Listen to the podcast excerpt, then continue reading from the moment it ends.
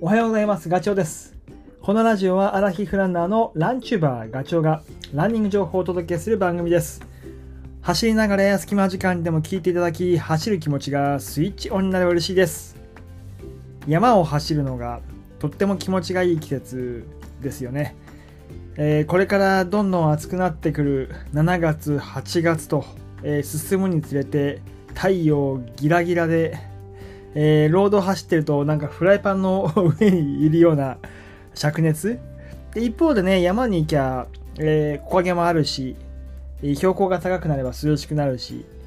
えー沢があればその辺りが涼しいし行ってしまうと顔や手を濡らしてね体温を下げたりドボンをしたりとか、まあ、そういうことができる。だだから、まあ、トレランのシーズンっていうことだと思うんですけどね。ロードは結構きついけど。ただ一方で山にはあのねあったかくなってくると野生動物もざわざわしてくるので、えー遭遇する確率も高くなると。でききおとといか。おととい YouTube で配信したんだけど5月にね、えー福島県の会津に行ってきました。そのあのレポートというか動画を配信したんですけどね。で僕はあの神奈川県に住んでいるんで山に行くとすると、まあ、丹沢とか、えーまあ、東京の奥多摩埼玉の奥武蔵あたりが多いんですけど、まあ、そのあたりはね、まあ、ハイカーさんも多いしトレイルランナーも多いんでであと登山道も当然人が多いから整備されている、まあ、最近丹沢なんてね階段が木段がすごい設置されていてとってもこう歩きやすいというか、え安全に登山を楽しめるようになってきてますよね、まあ、こういうふうに整っていると、まあ、結構な人数が山に入る。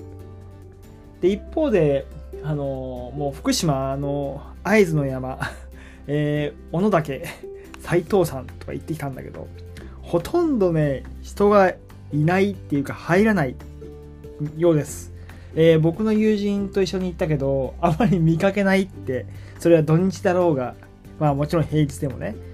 でやっぱりそうなってくると野生動物たちとの遭遇率があの増えてくる。いわゆる人と動物の境界線が、まあ、ななくなるっていうか分かりづらくなってくる。明確か明確でないかって言い方かな。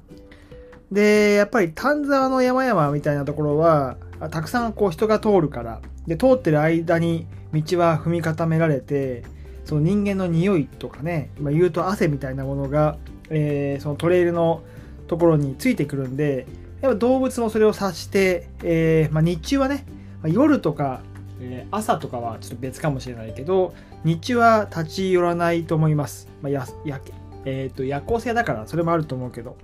であと人の声とかねあの熊鈴なんかも聞こえればやっぱりね警戒するよね。ただこれが、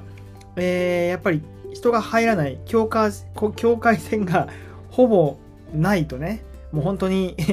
小野岳みたいに、えー人が入った形跡があんまりない。まあ道はあるんだけどそうするとやっぱ心の準備が必要です。で実は僕もねその、まあこの前本当福島に行っていい勉強になったんですけどやっぱりね 怖い あのー熊がいるかもしれないよっていう話を、まあ、車の中でね、あのその山に行く道中で、え聞いた時にマジかって思ったんだけどでもその、えーと友人がもう山に熊がいるのは当たり前だからと。で、まあ、人間がこう山に入るっていうのは、まあ、どっちかっていうと,、えー、と動物に対して野生動物に対してこれから 人間山入りますお邪魔しますよっていうふうに、えーまあ、教えるっていうか存在を知らしめることが、まあ、いわゆる山の常識常識というか山の礼儀ですね。でその礼儀を、まああのー守っていれば野生動物に会う確率は限りなく低い。とまあこれはね、あのー実は友人もねそこに何年前かにあの移り住んでいて、えーそこで、まあ、まあその漁師さんか地域の漁師さんから話を聞いて学んだというふうに言ってました。なんかそれ聞いてねなるほどねっていうふうに思い思った次第です。で山に入るよっていうのをまあ動物言うと小野岳で言うとクマなんだけど知らしめるためにはやっぱり、えー、まあ、クマ鈴。であとはあと自分の存在を知らしめるために定期的にピーって笛を吹く。そういうことをするとやっぱり動物たちもあ来たんだなっていう。遠目からこうねちらっと見たり見てるのか もしくはあ近づいてきやがったっていうことでちょっと距離を取るのかね、まあ、その辺はうまい具合に生活圏というかそうお互いに、えー、遭遇しないように、まあ、気を使い合うっていう。だからそれって熊の話したけど鹿だろうが猿だろうがイノシシだろうが多分同じだと思います。だ互いにこう、えー、意識し合うことが大事。ただそうは言っても人間で言うと山菜採りみたいにさもう下ばっかり見てたりとかするであの熊さんもね餌に夢中だったりとかすると周りに意識が向いてないからばったり 遭遇しちゃうっていうこともなくはないという話なんですね。で、ちょっと今日、今日はこのラジオでは、まあ、クマさんに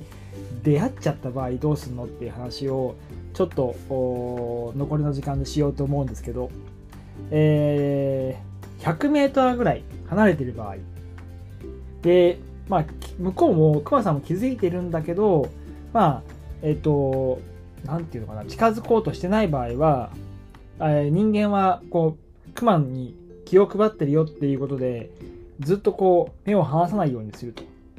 で、そしたら、熊が近づいてきましたという場合は、俺人間だよ、私人間だよって大きく手を振るとか、あと、声を発するとかっていうことをする。それでも 熊が近づいてくるっていう場合は、何かしらのね、目的があったりとかすることが多いんですって。えー、なんか近くにえー、と大好きな食べ物があったりとか水場があったりとかそこにめがけて来ようとしているものをこっち側の人間が勘違いして、えー、こっちに迫ってきてるっていうふうに思ってしまってる場合もあるので、えーと、熊を見つつ少しずつこう移動してえあの動きを観察をすると。そんな余裕あるかな。あのー、で熊と僕だったら僕の間に何かこう障害物があるようなシチュエーションに、えー、置く。要は、まえー、突進してきた時にクマがね何かこう障害物木がこう倒れてたりとかするところが間に挟まれば突進しにくいじゃないですか。っていうように少しずつ周りの環境を見つつ体勢を整えていくっていうことが、えーと一つポイントです。でねあの、とにかく熊から目を離さないっていうこと。で、大体熊って、これ友人が言ってたんだけど、そういう風に行動をとってれば、向こうから立ち退いていくはず。だけど、そうでない場合は、まあ、しょうがないから、まあ、なんだろうな、武器を取る、近くにある枝なのか石なのかわかんないけど、向こうが攻撃をしてくる可能性があれば、それに対応する準備をするっていうのと、あとは手元に、えーと、クマクマスプレーっていうのはあの必ず持っておいて安全ピンを抜く準備をするということが必要。で間違ってもあの走って逃げたりとかすると追っかけてくる習性がやっぱあるのでそれはこう落ち着いて今言ったあの行動を取るということがあのポイントだというふうに書いてありました。で、僕はね、実は熊にあの会ったことが1回あります。えー、山梨の山を走ってる時に、50メーターぐらい先を黒い物体が通ったんですよ。うわーと思って。で、その時は手に持ってあの背中につけていた熊鈴を手に持って、チャリンチャリン言わせながらね、走ってた記憶があります。まあ、そんなことが、あの、覚えてるな、今でもすぐに。っていうことで、まあ、今日今回はね、あの野生動物に会った時どうするのって話をしました。まあ、このお話が少しでもお役に立てば嬉しいし、まあ、会わないに越したことないけどね。はい。今回のお話は以上です。それではまた次回の放送でお会いしましょう。ガチョウでした。バイバイ。